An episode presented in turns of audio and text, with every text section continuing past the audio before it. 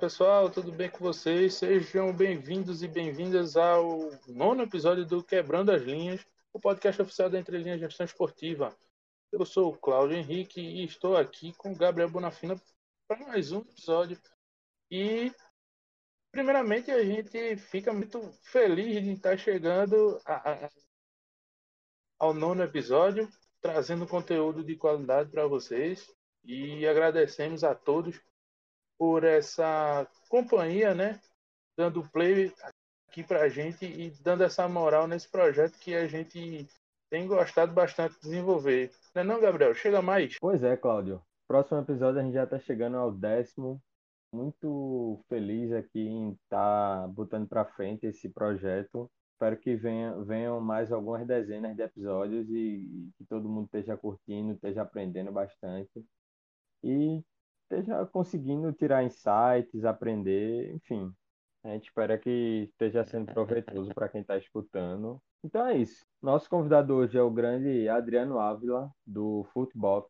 É um projeto muito bacana de design e gestão de marca, marcas, né? Eles tiveram, fizeram rebranding do Atlético Goianiense, tiveram também na marca própria do Vila Nova, é, tiveram no, no selo comemorativo do América Mineiro, né? Eles participaram de todos esses exemplos que eu dei aqui e tantos outros. E ele traz uma visão, visão muito bacana da gestão de marcas, de design, branding. Foi um papo muito legal, é um assunto que particularmente eu gosto bastante e que acho que precisa ser cada vez mais discutido em nosso mercado. Até um, um exercício para nós da entrelinha trazer cada vez mais esse assunto. E o Adriano é um grande parceiro aí, já já teve aqui no Recife, no Confute Nordeste, que a gente também teve presente. Ele participou de um evento nosso quando ainda podia ser presencial, né? Felizmente hoje em dia a gente não sabe quando é que vai poder. Mas é isso, assim, foi um papo muito legal. Acho que vocês vão gostar e assim, abram a cabeça porque design, gestão de marca e branding é importante para todos os profissionais, não só aqueles que atuam diretamente com isso, mas todos do ecossistema. É importante saber pelo menos um pouquinho sobre o assunto e acho que o papo hoje foi é um bom começo para isso. Verdade, verdade. E para mim que é, eu, como eu não manjo nada de design, eu gostei bastante de, de como ele trouxe o conteúdo e como ele como o design ele pode complementar e embalar bem o produto, sabe? O esporte ele tem muito muita carência disso. A gente em compensação a gente também vê é, novas novos produtos sendo melhor desenvolvidos. Então isso aí é, isso aí é, é, é meio que um, start, a gente está num, num, momento de disrupção mesmo, de mudança. E eu acredito que é necessário demais trabalhar em cima do, do design e ver o design como um negócio também. Né? Eu acho que faz parte do negócio do futebol, faz parte do negócio dos esportes em geral. Para vender o, o, o, o esporte belo produto. Eu acho que nada melhor do que um bom design e o Adriano é, trouxe muitos insights bacanas. Eu aprendi bastante e eu vou querer estudar um pouco mais sobre também. Então é isso. Vamos embora para mais um episódio, não, Gabriel? Vamos embora? Vamos nessa? Vamos, vamos nessa. Toca a musiquinha aí. Adriano Ávila, seja muito bem-vindo ao nosso Quebrando as Linhas. É um imenso prazer ter você aqui. E, bom, queria te agradecer a presença, agradecer o teu tempo, né, tá, por estar tá disponibilizando aqui para a gente. E vamos embora que vai ser um papo bem legal. Ok, Gabriel, um grande prazer. Eu que agradeço o convite. É, o Cláudio já, eu já conhecia, já conheço também a Entre Linhas. Vai ser bem legal aqui a nossa conversa. Com certeza, com certeza. Verdade, Adriano. É, a, gente, a gente se conheceu lá no, no Confute, né? No Isso. Nordeste. Ah, ano retrasado. Nem existia pandemia. O mundo era maravilhoso e a gente não sabia. É. Verdade. Verdade. E, interessante é que é uma viagem nisso. Quando passou rápido, né, é. velho? Assim, é, a gente a gente se encontrou lá no Confúcio, foi massa, porque, pô, a gente conheceu muita gente também, foi um evento muito bacana, assim. E foi um, um, uma troca de experiências muito massa sobre mercado do futebol aqui, com o mercado, vamos dizer assim, abrangeu também todo o Brasil, né? A discussão sobre o futebol e a, a gente conheceu muita gente bacana, como, como você, e é, a gente também teve a honra de lhe receber num, num evento Sim. nosso. Foi, foi, foi bem massa, assim. E, pô, é, é muito bom ter você aqui conosco novamente, pra, agora para a gente trocar uma ideia sobre design e negócio. Então, é, fique à vontade, sente aqui, puxe seu banquinho e, e vamos conversar. Com certeza. Ótimo. É, Recife é efervescente. Muito legal, entre linhas. O Confute Nordeste também do Arthur é um evento muito bom. Foi um network muito proveitoso e, e os laços né, e os negócios, eles se perpetuam né, desde então. Né? Isso é que é o mais importante. Com certeza, com certeza. E é, é até, um, até bate uma tristeza esse começo. Não tristeza por nada, mas porque da gente lembrar do, do tempo onde a gente tinha eventos, onde a gente podia ter esse contato humano, né? Hoje em dia é só pela internet mesmo, mas vai, vai voltar uma hora e a gente vai poder fazer eventos, vai poder se encontrar novamente, mas enfim. É... É, eu acho que não vai ter volta, vai coexistir, porque é, essa migração que a gente fez, ela é sem volta, né? Ah, certeza, ela vai fazer parte o cardápio que a gente vai ter, né? O importante é o retorno do presencial, mas como era antes, é, quem viu, viu. Agora é, é, é, uma nova etapa. Verdade, falou bem demais. Aí, Adriano, queria que, se tu pudesse, apresentasse aqui para os nossos ouvintes quem é Adriano Ávila, quem, o que é o Footbox, né? Eu queria que tu falasse um pouquinho para nossos convidados, nossos convidados não, nossos espectadores. Ok. É, meu nome é Adriano Ávila, eu sou mineiro de Belo Horizonte, é, designer gráfico e fundador do Footbox.com, um centro de pesquisa gráfica sobre futebol.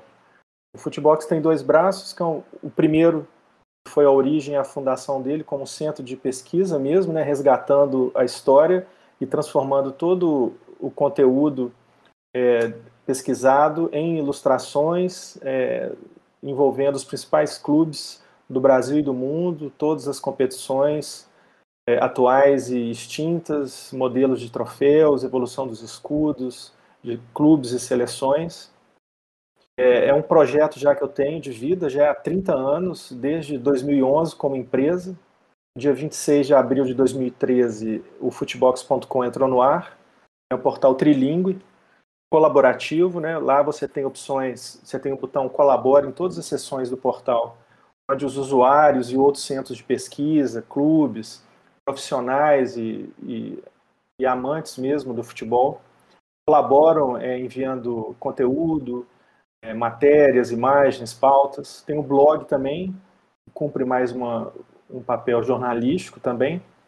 E a partir disso tudo, é, nos credenciou e nos deu um know-how para o segundo braço, é o branding, né, que é a gente transformar a identidade visual dos clubes de futebol como ferramenta para geração de valor e receita. Então, o Footbox, é, desde 2016, iniciou é, esse braço. Já tenho uma formação de publicidade na PUC, Tive um estúdio de design gráfico durante 10 anos, de 99 a 2009. Então isso também me deu um conhecimento muito estratégico né, para trabalhar esse segmento. Era meu projeto de vida, né, unir é, a minha expertise com a minha paixão.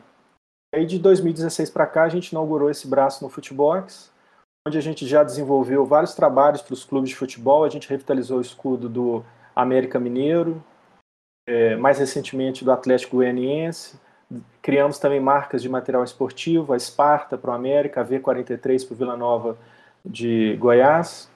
É, fizemos também projetos internos para o Cruzeiro, para o River do Piauí, e agora a gente está desenvolvendo também o Museu Digital do Ceará.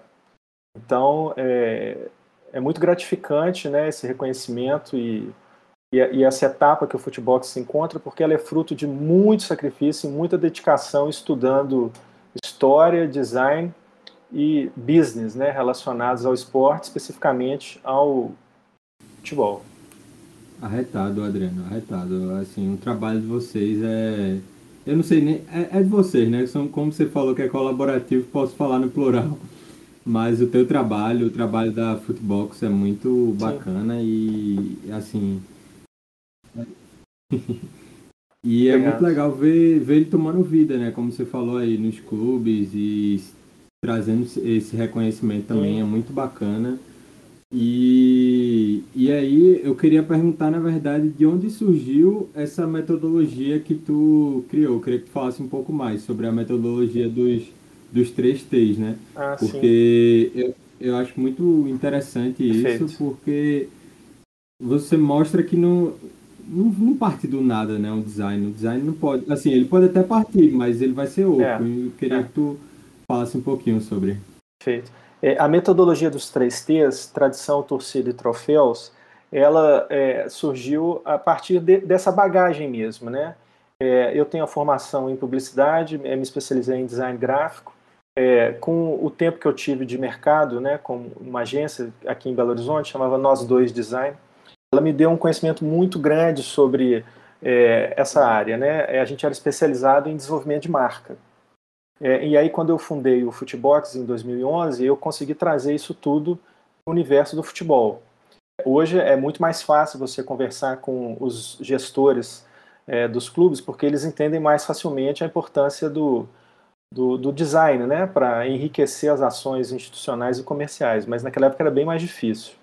Então, com isso, é, quando eu cheguei no, no projeto do Futebox, é, eu visualizei que essa era uma área muito significativa e que passava um pouco batido por alguns clubes, principalmente no Brasil.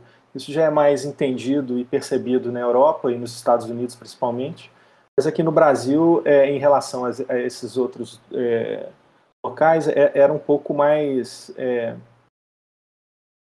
mais brando, não era tão assim nítido. Então, é, eu, eu procurei sintetizar elementos que fossem muito é, significativos e eficientes para detectar é, é, soluções, né, detectar problemas e propor soluções para eventuais é, cases e projetos que os clubes tinham, porque às vezes você tem é, um trabalho muito bem feito, mapeado de mercado, mas você não consegue traduzir numa linguagem que faça sentido para o torcedor, né? Então você tem às vezes agências é, de grande qualidade, premiadas em, em, questões de branding, em design, em campanhas, mas que falta ali algum, algum conhecimento mais estratégico, mais profundo em relação à história do clube, aos lastros, à simbologia. Então eu cheguei nessa síntese de que os elementos que, que iriam compor essa metodologia eram exatamente os três T's, que era o torcedor, os troféus e a tradição. O que, que isso quer dizer? Que eu trabalho é, é, a história o lastro que o clube já nos oferece gratuitamente, né? E a partir daí eu consigo é, realizar, sempre em parceria com o marketing dos clubes, projetos que, quando chegam ao mercado, é, eles fazem sentido para o torcedor. Então, a, a, margem de erro e a resistência é muito pequena quando não é nula, porque o que ele está recebendo é algo que ele identifica muito facilmente, que ele aprendeu com o pai dele, com o vô dele, com os amigos, que é, você resgata a história e, e, e atualiza ela para novas formas de se relacionar pelas redes sociais, pelo ambiente mobile, né, não só dentro do estádio ou, ou numa propaganda de televisão. É, e o, o grande, é, o grande ponto nisso tudo é que como a gente está é, numa crescente de tecnologia, né, um apogeu muito grande, e, e, o futebol é algo extremamente tradicional, principalmente nos países latinos, e mais ainda na América do Sul e no México, é, a gente precisava é, equilibrar solução com inovação. Então eu vejo que tem muitos cases aí que são apresentados que às vezes pautam, é, forçam muito um lado, né, a inovação, em detrimento da tradição. E aí você não tem um, um sucesso ali na, na, naquela proposta. A metodologia ela harmoniza isso, né? ela trabalha tradição, torcida e troféus de uma maneira equilibrada, onde a gente busca na tradição elementos que a gente ressignifica de uma forma mais contemporânea para o novo torcedor. Um dos textos, e o principal deles, inclusive. Porque o torcedor atual, que tem menos de 20, 25 anos, ele é completamente diferente do torcedor da minha geração, que é acima de 45 anos, é, e eles podem torcer para o mesmo clube, só que o mais novo pode torcer para mais de um clube ou ele pode mudar de clube sem nenhum constrangimento. Né? Na, na, minha geração era até desvio de caráter mudar de time. Hoje não. Hoje, às vezes, o, torcedor segue o craque. Né? Ele, e se o craque estiver no time A, B ou C, ele vai torcer e consumir os times A, B ou C. Então isso precisa ficar muito bem entendido. Porque é, se você não faz um trabalho pela tradição, pelo torcedor, é, nessa característica contemporânea, é, as coisas tendem a ser muito superficiais e muito volúveis, né? Elas precisam ter consistência. Então a metodologia ela harmoniza isso tudo. Ela primeiro consegue detectar é, qual é a solução para um problema que às vezes o marketing já traz para o Footbox, né? É, ou mesmo o Footbox visualiza é, possibilidades e apresenta para os clubes e a gente desenvolve junto. E fica mais fácil de, de você conversar, porque a rede social você é, contempla vários nichos, né, várias gerações. E é o mesmo clube falando. E às vezes ele tem que ter é, formas de se comunicar diferentes, porque a torcida dele é muito heterogênea. E principalmente a torcida do século XXI, ela se diferencia em outras questões além da, da geracional, né? É isso. Eu acho, eu acho bem interessante realmente o trabalho do, do futebol, principalmente pautado nesse três textos, como tu falaste. E, assim, eu, eu, eu vejo o, o, Na verdade, assim, quando eu, eu, eu vejo o design, eu, eu sou um cara muito, assim, acho tudo muito bonito.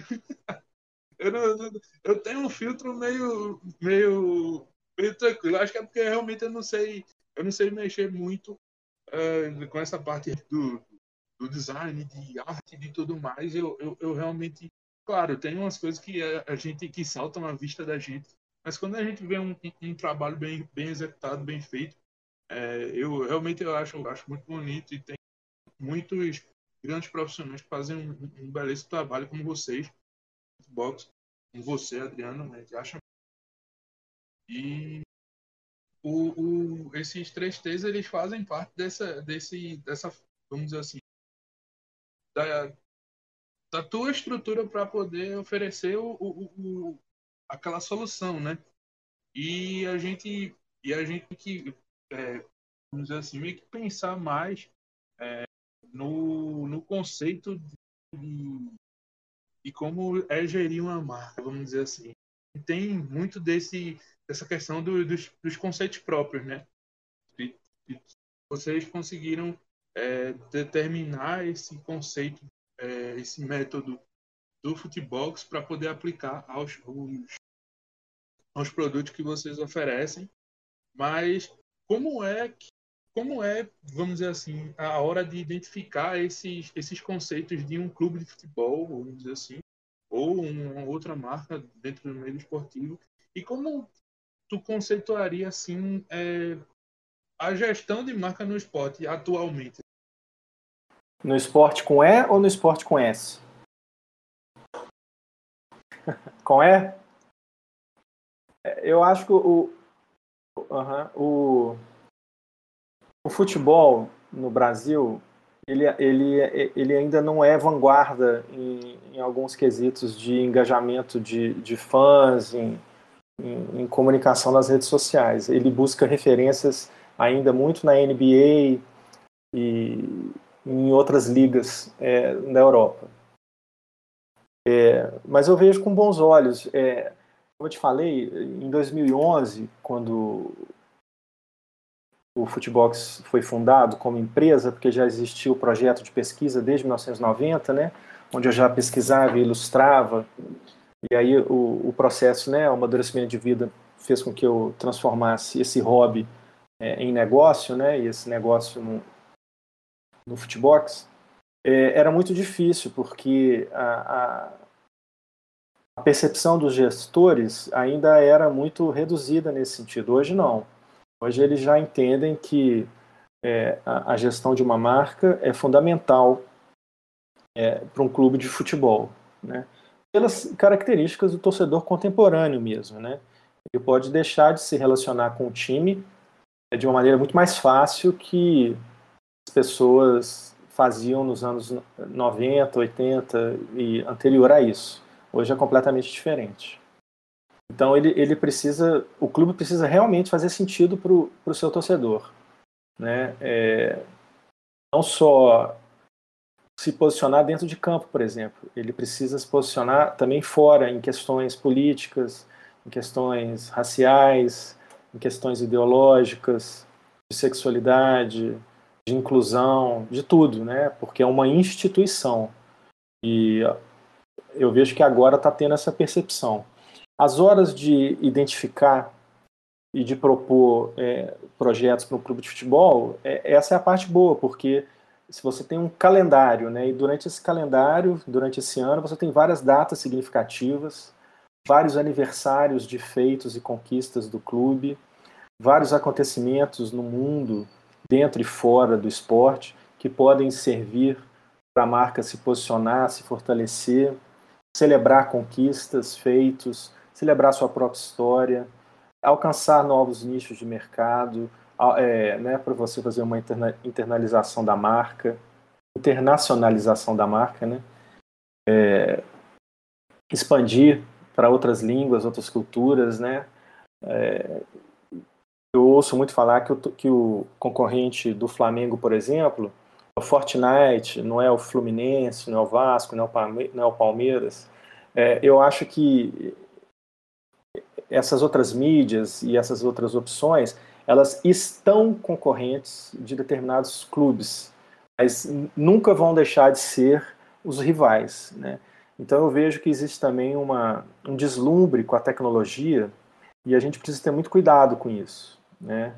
Porque a, o ser humano, né, ele ainda continua sendo o agente principal de toda a comunicação clube-torcedor é o humano. Eu costumo dizer que a principal função da tecnologia no, no século XXI é humanizar o ser humano, porque a gente vai ter um deslumbramento, como já está tendo, muito grande, com várias opções de, é, de, de impactos mesmo, de interferência nas transmissões, multitelas, é muita coisa. E, e se a gente não tiver um cuidado com o, quem está consumindo isso tudo, a pessoa vai ficar um pouco saturada né? Não necessariamente eu vou deixar um jogo mais atrativo se eu lotar ele de grafismos e etc. Né? E eu vejo que a gente tá, vai ter, é, não diria infelizmente, mas é, é, necessário passar por essa etapa, né, por esse exagero de, de aspectos gráficos até a gente chegar a um equilíbrio, que é normal. Né? É, é, é muito empenho, muito, mu muita muito capital financeiro e intelectual envolvido para essas tecnologias e elas têm que ser utilizadas mesmo, para inclusive a gente detectar qual que é a bom tom, né, o, o para não ser um excesso de utilização e nem ser uma utilização escassa. Mas conseguindo é, traçar um cronograma onde a gente detecta é, essas datas, esses aniversários, atento aos acontecimentos do mundo e fazendo uma mescla de inovação e tradição, é, eu diria que todo dia é hora de propor é, uma solução ou, ou, iniciar um projeto ou apresentar algo é, dentro do universo do futebol, porque ele é muito rico por, exatamente por causa disso. Ainda mais quando começam as competições nacionais. Né? A gente começou o brasileiro esse final de semana e são janelas de oportunidade. Cada rodada é uma grande janela, uma grande vitrine né, para o clube, para o seu patrocinador. Por exemplo, a, a gestão de marca inteligente de um clube de futebol é quando ele consegue gerar valor entre o torcedor e o patrocinador. E o clube é o meio, é o canal que promove isso, entendeu? Então, por exemplo, isso é, é um sinal que o, o clube está indo num caminho certo. Que as marcas vão começar a se interessar por aquele clube. Porque aquele clube consegue transformá-las em algo que faz sentido para o torcedor daquele clube. Né? Então, é, tem muito disso. Perceber o universo externo e ter conhecimento histórico e estratégico do clube que você está trabalhando ou atendendo. Dentro desse, desse universo, vamos dizer assim, qualquer uma, vamos dizer assim, uma, uma grande gama de oportunidades até, é, mas tu, tu vês se existe algum tipo de resistência, dizer, a, a trabalhar certos, certas certas temáticas, até mesmo dentro do, do, do, do design, vamos dizer assim, ou é, essa questão de mudança, como, claro, tu fizeste parte daquela do, do, do projeto de mudança do, do escudo do Atlético Goianiense, por exemplo, e, tipo, é, como é essa, essa questão da, da resistência, né? Porque é, a, gente, a gente sabe que existe um apego dentro do futebol muito grande no, nessa questão de, é, da tradicionalidade, né? vamos dizer assim, da tradição, é, mas é, a gente tem um, um, vamos dizer assim, as coisas têm um, um ciclo, de certa forma, tem um, uma, um período, vamos dizer assim, que precisa se fazer uma, uma, uma mudança, talvez, um, até para ficar cada vez mais condizente com o tempo que a gente está agora, vamos dizer assim, né? Então, como é que como é que é esse processo com dentro do futebol, dentro de qualquer outro esporte, quando a gente vem, vem mexer com tradição, vamos dizer assim, com tradição de um escudo e tal, é, tu tem encarado muita muita, vamos dizer assim, dificuldade em algum momento na hora de tocar o, esse, esse tipo de projeto? Bom, é, começando do início, assim, é, quando a gente chega ao ponto de iniciar o projeto de, de uma revitalização do escudo, né, de fazer um redesign ou até mesmo um rebranding, né, que é além do design, né, envolve todas as questões que eu falei anterior de posicionamento, né, dentro e fora das quatro linhas, é, você tem duas opções iniciais, que é fazer algo conservador, onde você ajusta e alinha alguns elementos gráficos que estão ali dentro do, do escudo, mas ele não precisa mudar, ele tem uma identidade ali que ela precisa de apenas alguns ajustes, porque tem alguns elementos desequilibrados, foi o que a gente fez com o América Mineiro. Quando a gente revitalizou o escudo, é, foi uma revitalização conservadora, mas que teve um impacto muito grande, porque uma vez é, resolvido o entrelaçamento do AFC, América Futebol Clube, dentro do escudo, ele pôde ser utilizado fora do escudo. E a partir daí a gente estendeu e criou uma identidade retrô, com as 10 estrelas no, no, no escudo do América, e com isso a gente teve três escudos dentro da identidade do clube. Isso quer dizer, é, de início, que toda, todo o catálogo de produto do clube, que era um, virou três. Né? desde brinde, souvenir até coleções street, casual, enxoval de jogo, tudo possível é, do torcedor se relacionar, de consumir e de se identificar, foi vez três. Adriano. No caso da. Oi.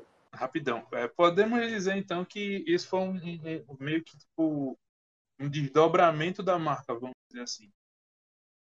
Isso. É, aí o que eu quero chegar é o seguinte: uhum. existe também o segundo segundo, a segunda possibilidade, que é você fazer é, algo disruptivo, que foi o caso do Atlético Goianiense. É, ali já era algo que já era detectado pelo próprio clube, pela própria torcida. É, o, o, escudo do Atlético Goianiense anterior era muito similar ao escudo do São Paulo. E você tem vários escudos dentro, nesse formato de diamante no Brasil, né? É, não só como era o do Atlético Goianiense. Eles queriam mudar, mas eles não queriam mudar para o anterior, que era circular com a CG. Eles queriam algo novo. Então, é, os três T's, a metodologia, ela nos deu ela, ela proporciona atalhos, né? Onde você tem assim um caminho mais certeiro. Porque o que, que a gente fez? Para fazer algo disruptivo, algo diferente do escudo, é um projeto bem mais ousado. Então a gente foi buscar na história do clube um embasamento para isso. Então a gente foi lá no escudo original de 1937, que é um anterior àquele circular, que também é muito famoso e de é, conhecimento, é, de grande conhecimento por parte dos torcedores, é, onde tinha o ACG, e a partir daí a gente manteve a base do atual do diamante, mas colocou um topo diferente para que ele conversasse com aquelas iniciais revitalizadas. Então, dentro da apresentação, tanto para o clube quanto para o torcedor, a gente tem um storytelling, a gente conta como foi. Então o, o, o torcedor ele vai se ambientando e vai, e vai percebendo a gente respeita a história do clube e dá um ressignificado. Né? Hoje, o, mesmo no lançamento, a resistência foi mínima, assim, muito pouca, muito pouca mesmo. Foi uma aceitação imediata, tanto do América quanto do Atlético Goianiense. E hoje é, o escudo é definitivamente é, instituído e visto como o, o escudo oficial do clube, né? É, tudo também, é, como você apresenta ao mercado, também é fundamental, né? Porque é, o, o, ser humano gosta de ouvir história, né? É, a história contada. A gente precisa é, registrar todo o processo criativo. Quanto mais ele for divulgado para o torcedor, mais o torcedor vai se identificar com aquele projeto. Né? Então, isso também é algo que a gente preocupa muito nos projetos do Footbox, que é contar a história de onde partiu, como foi feito, até a solução que está apresentada. Entendeu? É, com isso, a resistência diminui, é, ela cai no gosto pessoal. Né? E, e aí, tudo bem, todo mundo tem o, o direito de discordar, de ter opinião. Mas é aquela coisa, opinião não é argumento. Né? Quando você está fazendo um trabalho de design, um projeto profissional, você tem que ter argumentação, porque ela tem que se relacionar com o maior número de pessoas que precisam ter a mesma identificação, a mesma interpretação daquele signo, daquele elemento gráfico que está sendo apresentado. Né? Alguns vão gostar, outros não vão gostar. Isso não tem problema, é, porque cai no gosto pessoal. O que precisa é que a marca seja forte em relação ao negócio e à história que ela está sendo representada. Porque o escudo, ele é a síntese máxima de uma instituição, né? no caso, um clube de futebol. Né? Você, dentro ali da, daquele elemento, ele tem que traduzir toda a história quase que centenária da maioria dos clubes brasileiros. Eu, eu achei interessante o ponto que tu trouxeste, que é essa coisa do escudo diferenciado, né? disruptivo mesmo. E a gente tem realmente alguns, vamos dizer assim, formatos de escudo que são bem, bem recorrentes, né? É, tem, tem alguns escudos que eu, eu, eu já vi, é, eu já vi clube, clube nem tanto clube, mas eu já vi, por exemplo, torcida que já reclama, por exemplo, ó, eu vou dar até um, um bisu pro, no futebol, aí quem sabe um, um, um, projeto. Mas eu, por exemplo, aqui no Nordeste eu vejo muito torcedor do Botafogo da Paraíba reclamar do escudo, uhum. por exemplo, porque tem aquela coisa. Em relação ao Botafogo, isso, né? Eles falam muito Rio. dessa questão da falta de uma de uma que eu posso uma identidade própria, assim. Aí é, eu, eu eu sempre observo, eu gosto, é, é um é uma. Como é que eu posso dizer? É, uma prática minha, assim. Eu gosto muito de olhar uhum. as redes sociais dos clubes e olhar comentário. Eu, eu, eu, gosto de olhar comentário, porque eu gosto de ver é o, o, o, termômetro. O termômetro é a torcida sempre. Então, eu já vi muito comentário do torcedor do Botafogo da Paraíba de falar que deveria existir um projeto de alteração, mudança do, do do escudo, porque tem essa, essa coisa muito. É, a gente carrega um escudo que é, não representa, às vezes, a gente. Sim, eu já vi algumas coisas desse tipo. E eu acho, eu acho uhum. interessante é, é, essa visão por parte dos torcedores, sabe? É, Sim, principalmente claro. no momento de agora, assim, que, assim, o, o nordestino, é, eu, eu acredito que como tu vieste aqui, e não sei se deve observar isso, a gente tem muito essa, essa coisa regada de querer muito que é, tem, a gente tem uma coisa autêntica nossa e às uhum. vezes tem essa, essa, essa questão do, do tipo, poxa, é, quando a gente carrega algo que parece que não é nosso, é estranho. Mas é, é, é algo que eu, eu, eu, quis trazer aqui, porque a gente, como tu levantar essa bola, do, do principalmente do pertencimento, do, do da identificação, acho que é um interessante e olha aí, é uma oportunidade. É ótimo, vamos fazer essa triangulação, claro. Oh, é, vamos, vamos, ver, vou, vou, vou, vou buscar aqui os contatos do pessoal do Botafogo para a gente bater lá. Sim, é, a gente pode desenvolver junto. Porque quando a gente faz um novo escudo, faz uma revitalização, a gente não está descartando história pregressa, né? A gente está enriquecendo a identidade do clube. Né? A gente está dando uma releitura, um símbolo muito importante do torcedor, que foi concebido muitas vezes lá em 1920, 1930 ou antes até, ou que veio do remo, que veio do hipismo, que veio de, do rugby, para uma linguagem contemporânea. Porque é, o, o que a gente, quando eu falo do equilíbrio entre tradição e inovação, é porque um clube cresce é, é por alguns fatores bem é, assim, óbvios, né? Conquista de títulos e aumento da torcida ele aumenta a torcida, é, é, essa fatia que vai chegar é uma fatia de crianças e jovens. Né? É, a torcida só cresce por meio dos jovens e das crianças. É, elas têm uma linguagem, uma interpretação do mundo e uma maneira de se relacionar com o futebol, com o esporte, completamente diferente dos pais e dos avós que fazem o grosso da torcida atual, seja de qual, qualquer que seja o clube, é, no caso brasileiro. É, então você precisa, o clube precisa fazer sentido essa criança para esse jovem, principalmente para o jovem que está na rede social. Mas ele não pode desmerecer e, e, ele tem que ser eternamente grato e respeitoso com a velha guarda. Como é que ele consegue?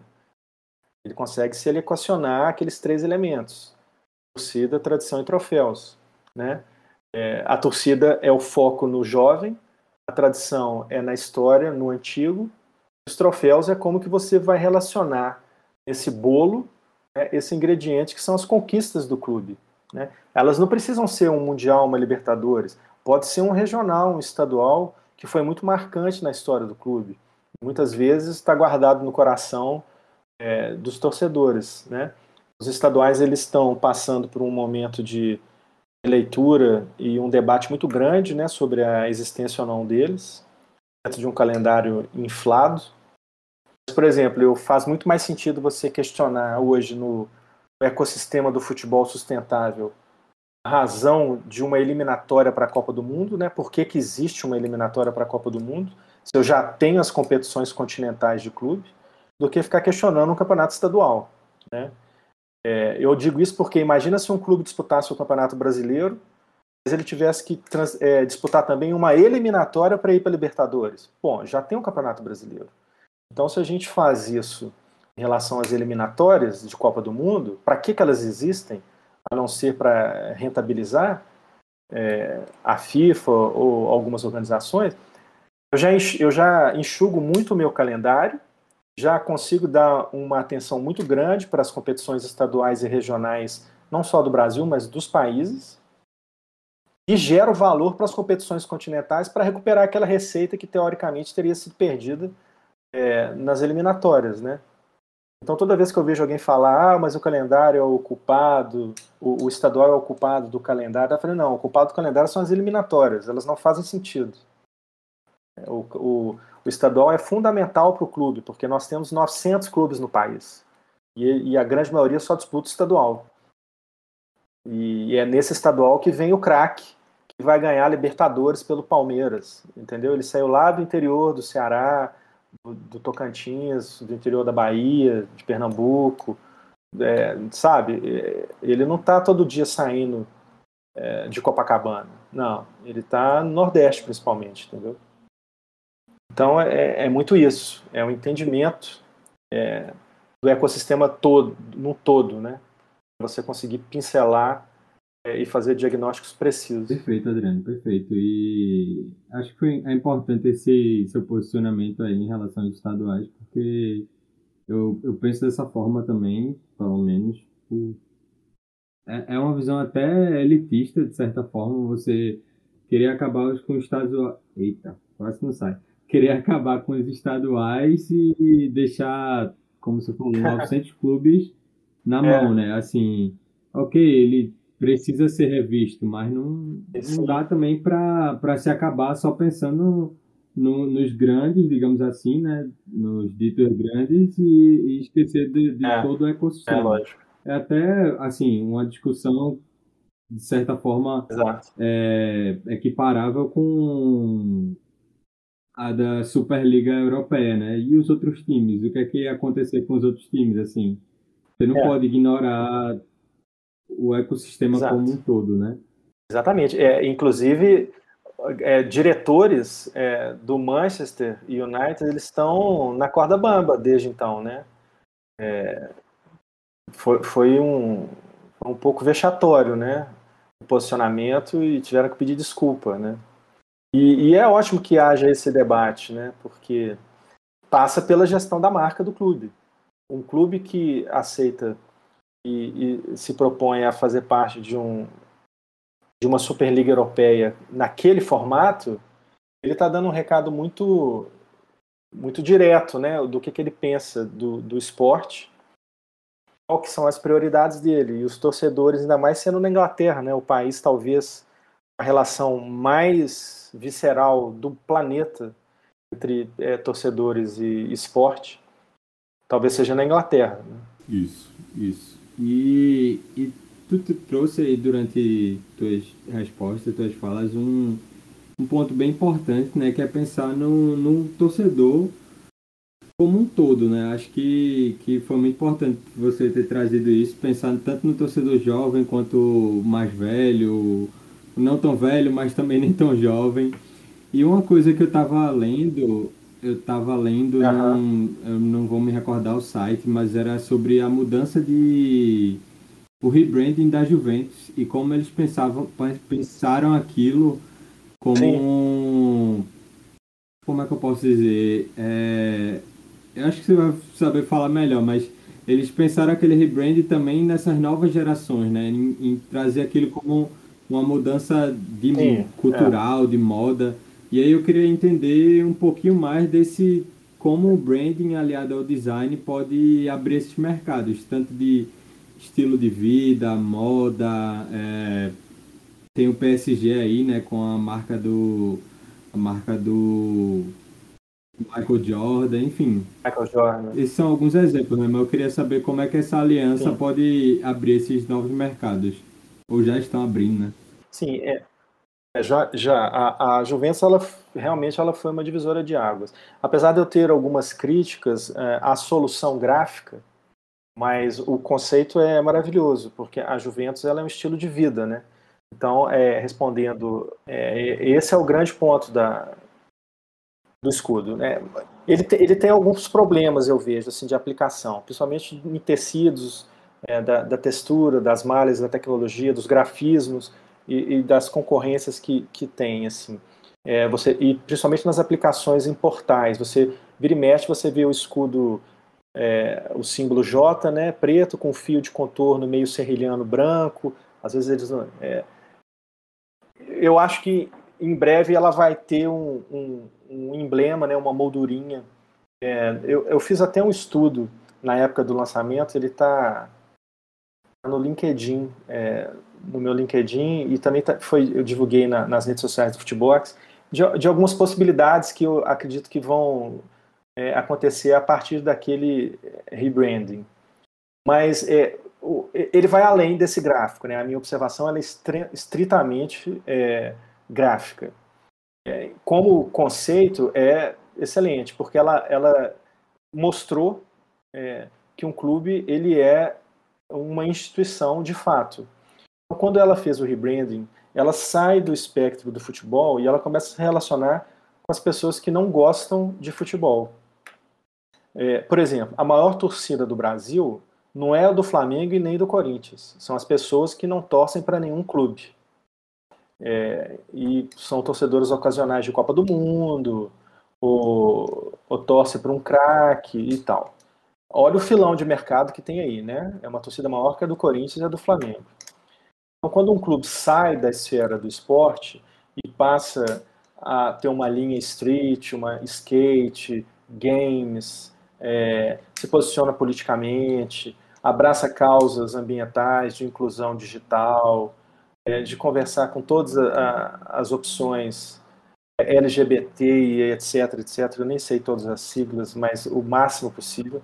É, é ela está fazendo um excelente trabalho de branding, porque não só pelas vendas e pelo aumento do, do leque de catálogos, mas por realmente é, se posicionar naquele período histórico e ser lembrada. É, é, o, o, torcedor pensa muito por temporada, mas o profissional de marketing de branding ele tem que pensar por legado. O que, que eu vou deixar aqui na oportunidade que eu tive de atender e desenvolver projeto para esse clube específico, entendeu? É, e a Juventus bancou isso. E ela criou uma tendência, né? O Atlético é, Paranaense é, foi, surfou muito nessa linha, né?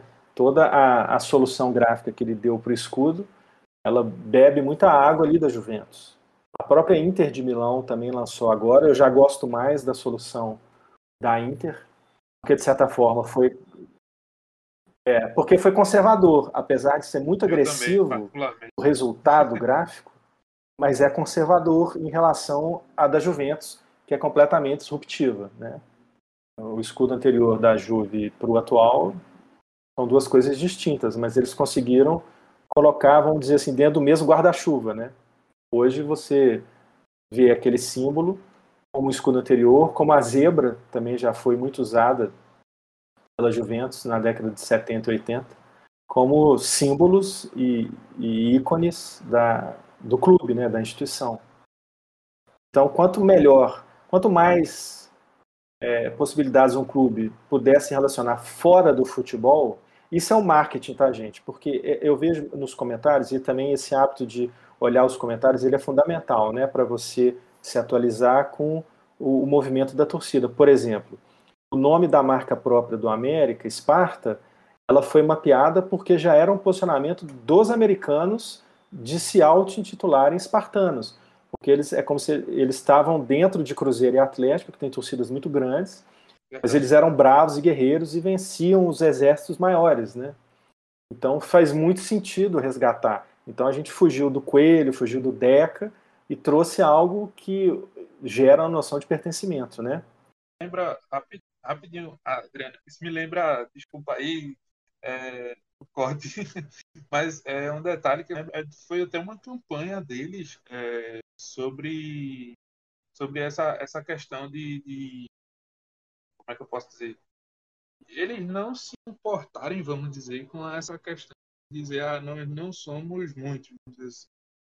nós somos poucos, Sim. mas alcançar certos objetivos. Eu lembro dessa, dessa que era é, tipo, eles falavam que escalar, é, alcançar o, o, o, topo do Everest é, uhum. alcançar é para poucos. Uhum. Isso, é para poucos. Pô, eu achei muito, muito bacana. Assim. É. Quando, quando, veio o nome Esparta, eu fiz. Eu fiz aquele, aquele estalo. Eu peguei. É, no, o, o, é lógico. E, e, o que. Uhum.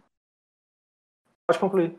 Não, então, é, foi basicamente isso. Tipo, eu peguei no ar o, o, o conceito do, do,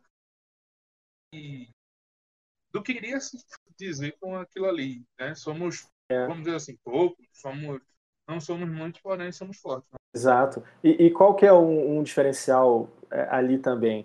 A partir disso, né, de, de mapear e resgatar o nome que vem da torcida, maior, um dos maiores valores do torcedor americano é o Deca Campeonato, de 1916 a 25, um feito é, foi o primeiro, primeiro Deca campeão do mundo, é, depois o, o, ABC foi campeão também dez vezes, é, mas provavelmente vai ser muito difícil um clube é, ser dez vezes campeão, campeão é, estadual. Esse é um grande feito. E se você observar, o S de Esparta é o número 10. Então tem toda a transposição do 10 virando S e o S virando Esparta, a apresentação da marca. Então ela é, e ela é além do futebol, né? Ela é a marca do, do América. O América pode ter outros parceiros esportivos e é, a marca ela está posicionada ali dentro da instituição América Futebol Clube. Então, Adriano, é... eu queria saber, na verdade, como é que é essa como é que é essa relação com o setor de comunicação, com o setor de marketing, é, setor comercial, com torcida, tu, todos os, os stakeholders né, dentro do futebol e você chegando no clube ou o clube chegando em você para discutir esses rebrands, discutir essa gestão de marcas, como é que é esse, entre aspas, malabarismo? E é isso, eu queria que tu explicasse um pouquinho como é que é todos esses processos de tentar agradar gregos e troianos. É, não, é, o, eu, o futebol, a gente está bem feliz é, porque o, os clubes que a gente atende, eles estão com um departamento de marketing, é, independente do tamanho, uns maiores, outros menores, mas com profissionais muito atentos e qualificados para desenvolver as funções e, e os cargos que ocupam. Então, é, a, o trâmite da solução ou do problema apresentado, do projeto, seja ele vindo do futebol ou do próprio clube, ele é construído a quatro mãos de uma maneira é, muito eficiente, muito é, prazerosa. Porque quando você tem profissionais qualificados, eles realmente vão destinar atenção crítica e sugestões a, a, a assuntos que fazem realmente sentido dentro da, da, daquele projeto que você está desenvolvendo. Então, é, é, muito importante trabalhar e, e, e, que o projeto seja desenvolvido envolvendo o marketing do clube, porque eles estão no dia a dia, eles que fazem a alimentação das redes sociais, eles que têm o feedback e o retorno da área comercial, da área de vendas, da bilheteria, do comportamento do torcedor nos estádios ou nas redes sociais. Eles estão mapeando isso tudo. Então, é, eles já têm ali um banco de dados muito rico e atualizados, né? Para compor soluções ou projetos que o Footbox visualizou, ou para é, contratar o Footbox a partir deles, né? É, alguma solução que eles já mapearam e o Footbox vai entrar para enriquecer ou pelo conteúdo gráfico ou pela expertise na área de branding. Mas é, o projeto só vai ter sucesso se ele for construído a quatro mãos: Footbox e departamento de marketing. É, o clube, mais do que ninguém, o profissional que está no dia a dia do clube é que conhece o seu torcedor. O Footbox é, vai ter uma participação muito estratégica porque ele vai conhecer a história do clube. Isso sem dúvida nenhuma. Então a gente já sai à frente é, de outros estúdios e outras agências por esse diferencial. É, o Footbox é um centro de pesquisa antes de qualquer coisa. Então, é, o que, que eu vejo também, é, e até disse isso antes, muitas vezes um clube contrata uma agência de marketing ou de design extremamente competente na área de design e de marketing, mas que não tem aquele profissional, aquele historiador, aquele pesquisador. Então, às vezes, é, às vezes não. Sempre vai vai ter algum problema, algum ruído, porque a solução vai ficar um pouco aquém do que ela poderia. É, o Footbox tem esse braço, né? o braço da, do historiador, do, da, da pesquisa, do lastro gráfico que a instituição entrega. Então, isso somado ao dia a dia, ao conhecimento do profissional do marketing do clube, né? Ele, ele tendo o know-how da profissão dele, ele vivendo o dia a dia do clube, é, é, é uma união perfeita, né? Para a solução, ela vai se relacionar muito bem com o torcedor. Massa. Eu, eu particularmente, eu, não, eu sou aquela opinião, é, vamos dizer assim, como eu falei, né? Eu, eu vejo tudo de design acho muito, muito legal, assim. É, mas, assim, é, a gente, pelo menos eu, eu tenho visto muitos, muitos bons trabalhos assim, de design. Sim, sim.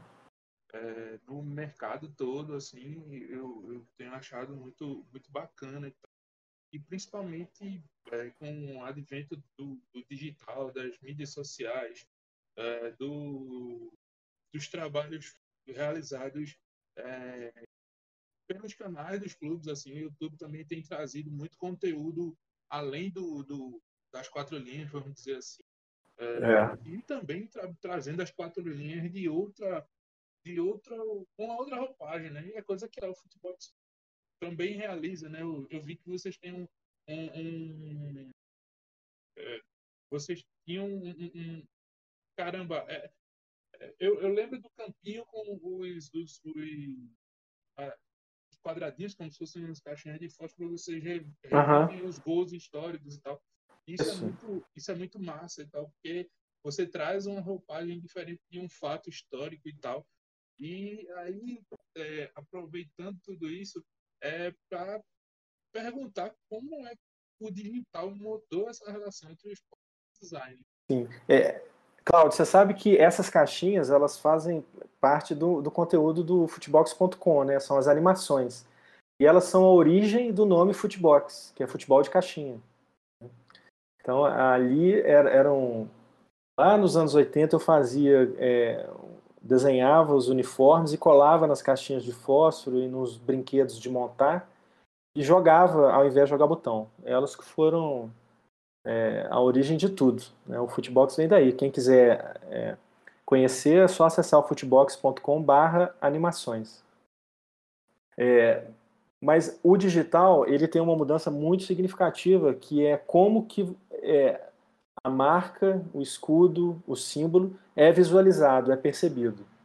Porque agora é, é, elas precisam funcionar numa tela pequena de mobile, né, de smartphone, elas têm que funcionar numa situação de multitela, que eu estou conversando no WhatsApp, ou eu estou acessando o aplicativo do clube, ou eu estou navegando nas redes sociais, mas eu também estou no meu computador, eu também estou no YouTube, eu também estou vendo TV, e, e por aí, ou eu estou cozinhando, ou eu estou fazendo alguma coisa, eu estou fazendo uma caminhada. É, é, a multitela, né, essa visão plural das coisas simultaneamente, ela faz com que você trabalhe mais do que nunca aquele conceito de menos é mais é, na sua solução gráfica, entendeu? É óbvio que vai ter é, projetos em que um requinte um, e um enriquecimento de detalhes ele vai ser estratégico, mas sempre que for possível você criar uma opção, um monograma, né, vamos dizer assim, para os clubes de futebol, isso seria é, muito impactante para a gestão da marca. Né? É, você ter uma opção digital do escudo. É, de certa forma, o, o ambiente dos e-games e esportes já demanda isso. Né? É, alguns clubes repetem seu escudo para esse universo entendem que estão fortalecendo o escudo. É, inevitável que, que isso aconteça, mas não é o ideal. Né? O ideal é ele expandir a identidade, enriquecer a identidade, para que ela funcione dentro desse universo de games, desse universo completamente digital, e que ela seja identificada de primeira mão imediatamente com o escudo matriz, né, o escudo da instituição. Está enriquecendo o, a marca, né, a gestão do clube. É muito importante eles, que, que os gestores, os administradores entendam isso. É, um exemplo também, um pouco fugindo, mas nem tanto, é, a gente costuma muito ver isso, né? Ah, o ADM da página, o estagiário aqui no, no Twitter fez uma postagem e tal. É, isso é um grande equívoco, né? Um clube se relacionar falando que ele deixa as suas redes sociais na mão de um estagiário. O principal canal de conversa de relacionamento, interlocução da instituição com o seu torcedor. E ela não é para estar tá na mão de um estagiário, né? ela é para estar tá na, mão de um profissional gabaritado, com experiência, que não seja muito velho, né, que ele precisa ser muito contemporâneo, mas que saiba, além das métricas e de toda a estrutura é, digital de se relacionar em redes sociais, que conheça também a história do clube, né? Então, sempre que existe um questionamento desse, por exemplo, nas redes sociais do Footbox, é, a gente deixa muito claro, ó, aqui não tem estagiário não, aqui é um profissional respondendo pela marca, entendeu? O estagiário está o, o estagiário está em outros setores, em outros momentos. Bacana de falar isso, porque isso é até meio chato, assim, aí eu vou trazer uma opinião minha, né, não vou nem vou trazer nem termos técnicos, mas eu particularmente não gosto quando é tratado dessa forma. Primeiro porque é de uma forma pejorativa e fica querendo ser engraçadinho e tal, só que... E, e se eximar da responsabilidade. Isso, e se eximar da responsabilidade. Só que, assim, eu acho que tem outras formas de você Sim, claro. se conectar com o seu público do que querer ser engraçadinho é. de qualquer jeito, de qualquer forma. Eu acho muito legal o, o, a pesquisa que vocês fazem, porque vocês Sim. levam em consideração. Porque é uma pesquisa, né? Então, isso já, já diz muita coisa, porque é. ela não, não parte do nada, ela parte de muita de muito estudo, de muito trabalho para ir é, chegar em determinado é, produto final, enfim. Foi, foi bacana tu ter trazido Perfeito. essa questão aí. E aí, Adriano, eu queria saber, aí uma opinião mais sua, porque você sente isso na pele muito mais do que a gente, né? É, a gente já se encontrou no Confute, teve, você teve no nosso no nosso evento da Entrelinhas presencialmente. Eu queria saber de tu como é que é a tua área, assim, como é que ela, como é que ela é discutida por nosso mercado, né? Se tu ainda acha que é pouco discutido, se está melhorando, mas ainda está muito aquém. Eu queria saber quais são as dores que tu sente nesse sentido. É, eu acho que é, as duas coisas são complementares, não são excludentes. É, ela é promissor, né? Ela é pouco discutida ainda, pelo menos menos do que deveria, mas é, as minhas dores são, de certa forma, o seguinte: muitas vezes, quando a gente vai apresentar um trabalho, é, as pessoas que vão aprovar esse trabalho, é, num clube de futebol é importante entender que existe um trâmite de, para que o projeto seja é, apresentado até ele chegar no, no mercado. Né? É, então, ele passa por várias instâncias. Ele passa por profissionais de marketing, passam pelos gestores, gerentes, conselho, presidências, diretoria, etc. E tal.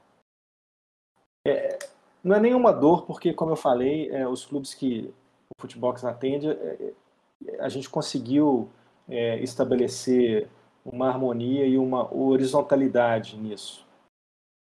Mas há mais tempo, em outros projetos, é, e em, em, situações que não estão no Footbox, mas que eu, outros colegas trazem para mim também, é uma dor que eu, que eu posso dizer que é do profissional é, de marketing, de branding em geral, não minha somente. É, muitas vezes é, as decisões para um projeto ser aprovado ou não, elas passam por, por profissionais que não têm a expertise certa para aprovar aquele projeto. Eles ocupam cargos de grande responsabilidade em outros setores, são qualificados para isso, tomam decisões importantes no dia a dia, todo dia, em relação a isso, mas eles também vão opinar sobre outros assuntos diferentes a marketing, a design, em que eles não têm conhecimento e a opinião vai cair muito no gosto pessoal da pessoa. Isso é uma dor muito grande, isso é um problema que vem sendo, sendo reduzido é, no mercado brasileiro em geral, mas que ainda existe, que eu vejo colegas que trazem isso para mim bem mais do que eu levo para eles, porque, como eu falei, é, lá aquela metodologia dos três T's, lá na origem, ela já prevê, já resguarda essa situação futura que é, às vezes, um diretor financeiro, um conselheiro, que tem um papel de extrema importância no clube, mas que ele vai dar uma opinião sobre um assunto ali que ele não tem um conhecimento estratégico.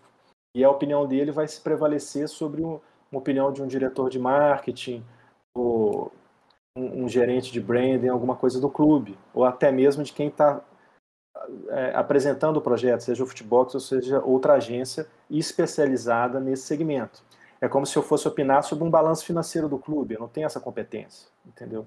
É, então essa eu acho que é a maior dor e o maior desafio. É, a Juventus mostrou e deu é, uma dica muito importante, né? Sinalizou ali o caminho das pedras, que ela confiou naquele projeto que a agência apresentou para eles. Eles bancaram. Com certeza, é, a cúpula da Juventus, que também tem muito italiano é, da velha guarda, deve ter ficado de cabelo em pé na hora que viu aquele projeto. Mas no final, a instituição bancou e é um sucesso. É, eu, como eu falei, eu tenho alguns, algumas ressalvas gráficas, mas é, inevitavelmente é um sucesso de branding de projeto, de campanha, de, de gestão de marca, né? E, e, ele tem que ser usado como referência sempre, né? Então é isso. A maior dor é que sejam mapeados e selecionados é, os profissionais certos para se aprovar um projeto é, de design, de branding, de marketing. E aí eu vou fazer uma, pergunta bem bem objetiva, até porque é, é, eu, eu, vou aproveitar também para pegar para anotar essa, essa, essa resposta aqui. É que, como eu disse, eu não sou um cara que, que, que tem um, um, como é que eu posso dizer, uma refina, um refinamento para design, mas eu, eu tenho um interesse até entender um pouco mais sobre como é o, o que é, é, posso dizer, entender um pouco mais o, o que é que o que é que a gente pode, como a gente pode retratar o, através do design o esporte, agregar para ele também, até para a questão do conhecimento pessoal mesmo e tal. Então, tipo, como começar a estudar essa área e também entender conceito de design, branding, por exemplo. É, sei lá, curso, livro. Qual é a melhor, o melhor, a melhor opção para a gente dar o start ali? Uhum. É, eu, me fazem bastante essa pergunta. É, existem vários livros sobre marketing, sobre design é, no mercado, são bons. A bola não entra por acaso, é um, é um bom livro. Mas é, eu, eu vou falar o que eu já respondi antes. Mais importante do que isso é o networking, é estar atento ao, ao meio externo, ao que acontece no mundo, é, ler escritores que falam sobre futebol, como Tostão, José, José Miguel Wisnik, Hilário Franco Júnior, Juca Kifuri, é, Sérgio Rodrigues, é, paralelo ao conhecimento técnico né, dos livros é, do ABC mais famoso do, do marketing, é, é importante o olhar para o dia a dia do mercado e se relacionar. Você tem que se relacionar, tem que ser visto, né? É, ir aos eventos e ler escritores que são apaixonados por futebol. Ali vai te dar dicas e pistas de algum filão que você, de repente, nesse, nesse seu exercício de estar prestando atenção no que está acontecendo no mercado, nas áreas, acessando os sites de notícia, os sites especializados em design de camisa, em, em, em business do futebol, né? Nós temos o, é, grandes portais de, de marketing hoje, o Ataque Marketing, o MKT Sports, canais de podcasts que discutem, né? Você digita lá futebol, business, design, marketing, vai, te, vai aparecer uma lista de podcasts ali para você acompanhar e tudo. É o hábito de se exercitar o networking e de fazer leitura de escritores que são apaixonados pelo futebol. Isso vai te dar uma bagagem e, uma, e um potencial para você escolher a área específica ali no, no esporte que você vai querer seguir. Porque às vezes você, você inicia achando que é marketing, mas depois vê que não é o marketing. Você quer ficar na redação, quer ser um jornalista esportivo, ou você quer trabalhar nas finanças do clube, né? É, é, o conhecimento ele é inesperado, ele provoca é, desejos e conclusões inesperadas. Perfeito, perfeito. É... A gente está caminhando para o final, Adriano. Queria, antes de tudo, te agradecer por ter topado participar aqui. É... A gente espera se encontrar em, em outros momentos. Com certeza. No mundo virtual, mas também no, no mundo físico também, quando as coisas estiverem melhores, se, se Deus quiser. Vai querer, ué. E... O lance é se o homem quiser, porque Deus sempre quer. É, é isso, é. é. isso. É exatamente isso. É. E, e aí te agradeço muito, cara. Foi uma verdadeira aula aqui de gestão de marca, design, branding. Tudo, tudo, de tudo um pouco, né? Sim. Eu queria te pedir, na verdade, que tu passasse os teus contatos, as tuas redes sociais do Footbox, tua pessoal, se quiser também. É, é um prazer, Gabriel, Cláudio, pelo convite do Entre Linhas. Vocês estão de parabéns também. É uma grande satisfação participar. É, aqui a aula é recíproca, né? A troca de conhecimento. Eu gostaria de. A gente tem o portal que é o footbox.com. A gente tem um blog também, que é footbox.com/blog. Tem os ícones lá das redes domínio Footbox, twitter.com/barra footbox, facebook.box. Nosso Instagram é footbox.oficial. É, a gente produz muito conteúdo, a gente resgata a história do futebol através de ilustrações em vários posts com muito conteúdo é, da história do futebol brasileiro, acompanhar também os projetos que a gente desenvolve para os clubes que a gente atende, que tem muita novidade que vai chegar aí. É, agora, e sempre responde a todos com muita educação e bom humor, porque às vezes chega muito comentário cabeludo para a gente, né? A gente tem que saber lidar com. é muita paixão envolvida e às vezes pouco conhecimento, né? Mas é ótimo, é o papel do futebol mesmo. É, é conseguir conversar com o torcedor, contar a história do clube, história do futebol.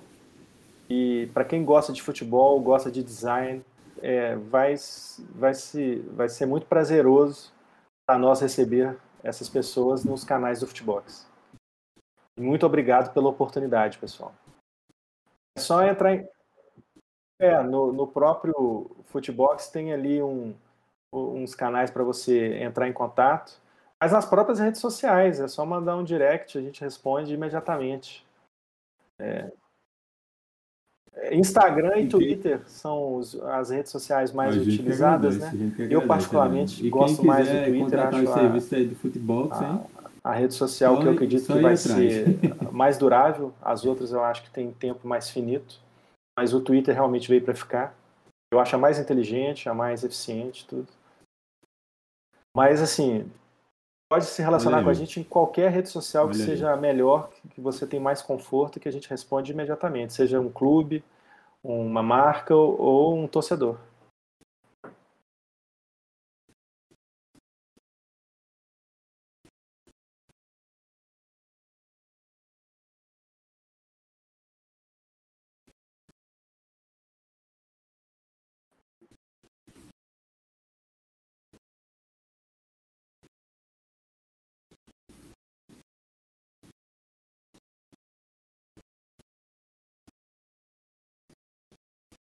Show de bola, show de bola, Adriano.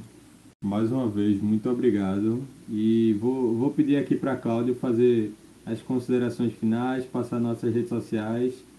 E a gente se vê no próximo episódio, pessoal. Obrigadão. Só para dizer que foi massa.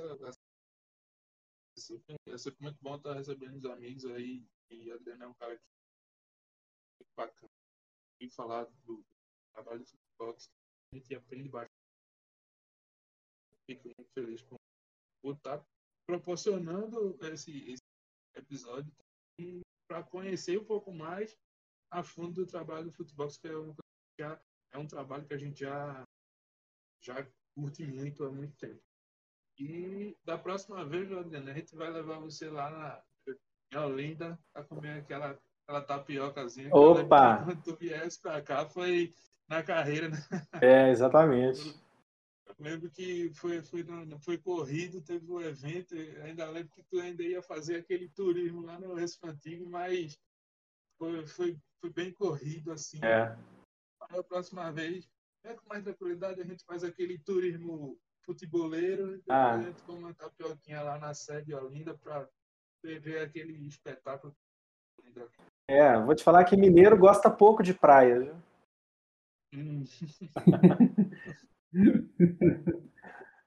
Vai ser um prazer enorme, Cláudio. E quando é, tiver a oportunidade, venham também a Minas, que aqui tem montanha e cachoeira. Opa, vamos embora. E pão de queijo. É? Pão de queijo é bom demais. Ah, pão de queijo, doce de leite. Tá pronto. Aí sim. Pronto. A gente vai fazer o um mochilão entre linhas depois. É isso aí. Esse é o projeto que a gente vai fazer depois aí para desbravar o, o, o, o marketing esportivo no Brasil e também rever os amigos. É né? lógico. Vai ser um prazer enorme. Show. E é isso aí, meu povo. A gente vai terminando esse episódio que foi massa. É, se você curtiu, gostou, compartilhe com seus amigos. Dê o seu likezinho lá no YouTube. Se a gente também no nosso canal, Entre Linhas, é, gestão, Entre Linhas Gestão Esportiva. Pesquisa lá. Então, já dá aquele gostei aí e deixa teu comentário, o que você quiser aí, o que você achar é, de interessante também para fazer de pergunta, questionamento, enfim, a gente está sempre aberto para é, trocar ideias. Então, seja no, no, no, nosso canal, nos comentários, ou também na nossa DM do, do, do Instagram, arroba Somos Entre Linhas, vocês entram em contato com a gente e a gente troca uma ideia. Beleza? A gente vai ficando por aqui e nos vemos no próximo episódio. grande abraço. Até a próxima. Este podcast foi editado e gravado pela Entrelinhas Gestão Esportiva.